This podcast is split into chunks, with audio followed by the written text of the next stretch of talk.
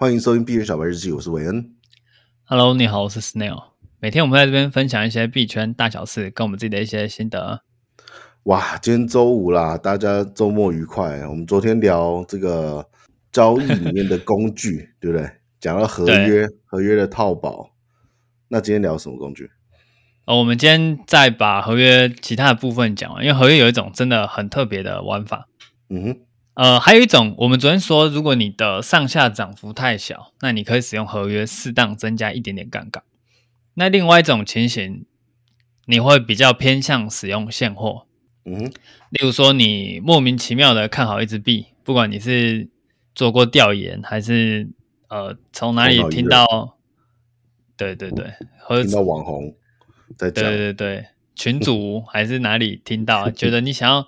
长期持有这支币，例如说什么狗狗币十块美金之类的，那这时候你最好的策略是买进狗狗币的现货，就不是以合约的方式去做这笔交易。嗯，对，因为你的时间是很长的，因为你根本就不知道什么时候它会十块，然后 对你你也没有办法忍受。假设你杠杆你开个。我们不要太高，我们就开两倍就好。那它是不是下跌一半你就爆炸？对啊，你等不到的。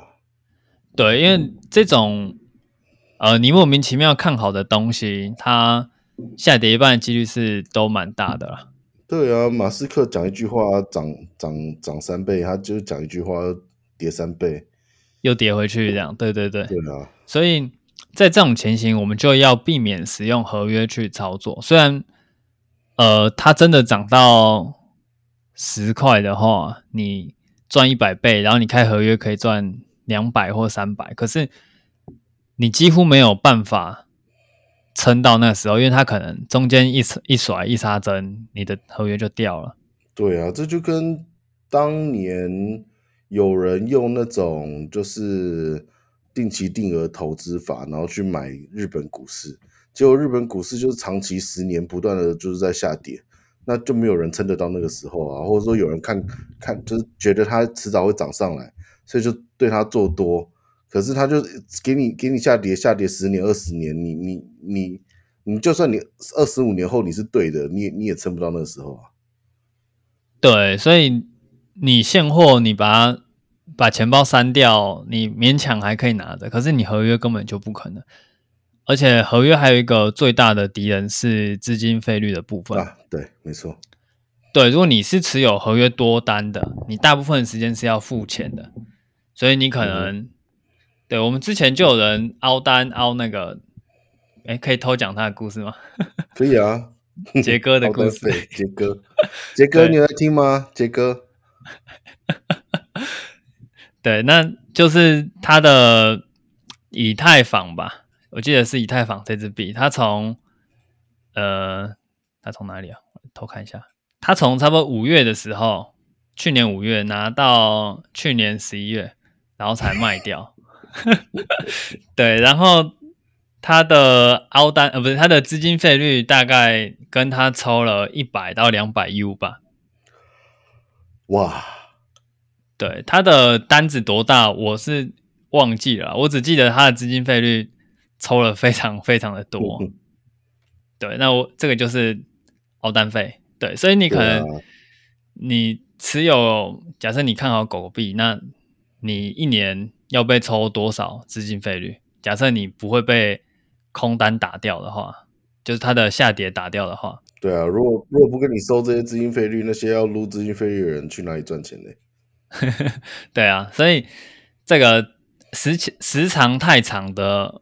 交易我们会比较多采用现货，而不会去使用合约，嗯、因为合约真的太危险。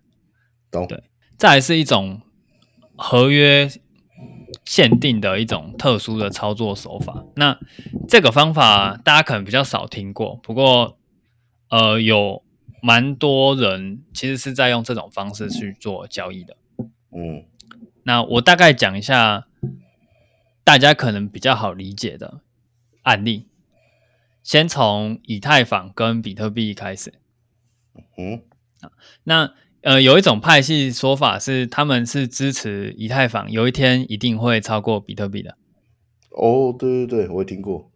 对，因为它的用途比较广嘛，然后他们觉得相信啊，有这个可能性啊。对，那这时候你是就可以？假设你不管 USDT，你不，你没有办法预测比特跟以太的价格会怎么走，但是你确定以太涨一定涨得比比特多，以太跌一定跌得比比特少。嗯，那你这时候就可以去做以太的多单跟等量比特的空单。OK，对，那这样子的话，你无论比特跟以太对上 U 的价格是多少，只要你的想法是对的，就是市场是这样反应的，那你就可以赚钱。对，对，那呃，有些人就会想说，那这样子跟我去做以太 ETH 对比特币的多单有什么不同？嗯、对。对吧？因为我们我们的合约不是只有 U 本位嘛，我们也有 BTC 本位或者是没错泰本位之类。对，那这个东西它特别的地方就在于说，因为我是开两种合约，比特跟以太嘛，那我也可以去做一些比较神奇的，例如说我做呃 ETH 对 EOS，那这种东西。就我相信没有多少交易所有资源这种这么奇怪的交易对。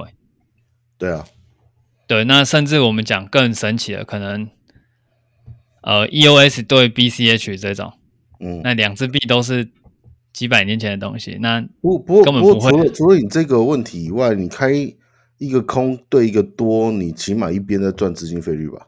呃，资金费率是还是会赚一点，可是另外就不是这，对不对？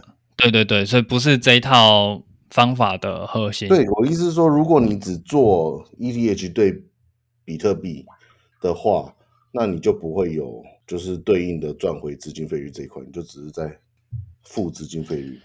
诶，对，我还没有想过，如果有一个交易对是对 BTC 的，那它会不会有资金费率这件事情？好，你再去你再去研究一下。我这个。好，这个我真的没有想过这个问题。